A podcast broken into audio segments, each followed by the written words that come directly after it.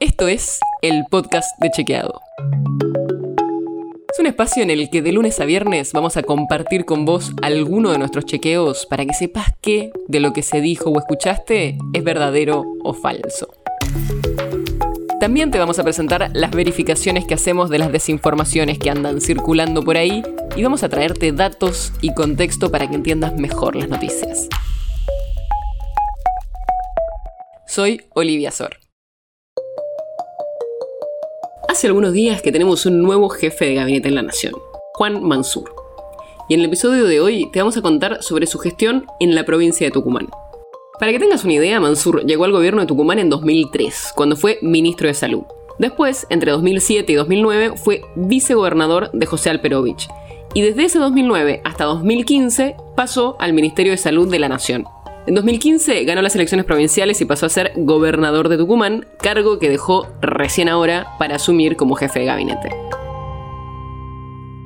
Pero, ¿cómo está Tucumán después de varios años de gestión con Mansura en el poder? Eso vamos a tratar de explicar hoy. Empecemos con la pobreza. El aglomerado urbano tucumano donde se mide la pobreza es el que une a Gran Tucumán, la capital tucumana, y Tafí Viejo. Ahí el primer dato que tenemos desde que se normalizó el INDEC en 2016 es que la pobreza alcanzaba a casi el 28% de las personas. Y el último dato que tenemos, que salió la semana pasada, muestra que en la primera mitad de este 2021 la pobreza en Tucumán llegó al 46% de las personas. Como ves, la pobreza en estos casi 5 años aumentó 18 puntos porcentuales en Tucumán, bastante más que los 10 puntos que aumentó en el promedio total del país, donde pasó del 30 al 40% de las personas. Con el desempleo pasó algo parecido. La desocupación en el Gran Tucumán y Tafí Viejo era del 7% en 2016 y ahora, a mediados de 2021, llegó al 12%. Y esos 5 puntos que creció la desocupación en Tucumán es bastante más que el promedio del país, donde en estos últimos 5 años pasó del 9,3 al 9,6%, o sea, menos de un 1%.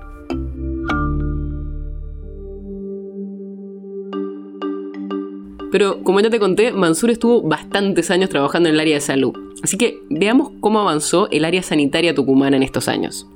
Generalmente uno de los indicadores que se usa es el de la mortalidad infantil, porque es un indicador que también dice mucho sobre las condiciones de vida. En 2001, la tasa de mortalidad infantil en Tucumán era de 25 cada mil nacidos vivos. Pero en 2005, dos años después de que asumió Mansur, bajó a 16 bebés fallecidos por cada mil nacidos vivos y los últimos datos disponibles son del 2018 y muestran que la mortalidad siguió bajando hasta 11 por cada mil nacidos vivos. Pero estos datos de mortalidad infantil en Tucumán fueron cuestionados por denuncias de dirigentes opositores. El Ministerio de Salud Nacional, cuando estaba dirigido por Mansur, publicó un informe donde marcó que entre 2005 y 2009 se encontraron subregistros de defunciones infantiles en 14 provincias, entre las que se incluía Tucumán. Ni la denuncia realizada en la justicia, ni el pedido de informes ante la Cámara de Diputados prosperó. ¿Y qué pasó con la seguridad? Entre 2015 y 2019, el primer mandato de Mansur como gobernador, la tasa de homicidios doloso en Tucumán aumentó un 60%, mientras que el promedio nacional y de otras jurisdicciones bajó. Para cerrar, vamos a contarte de una investigación que hicimos en Chequeado junto al diario La Gaceta de Tucumán en 2018.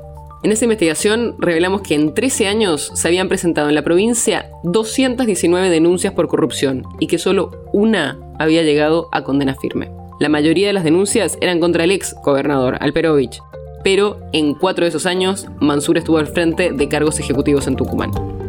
Ese es un pequeño panorama de la provincia que gobierna Mansur.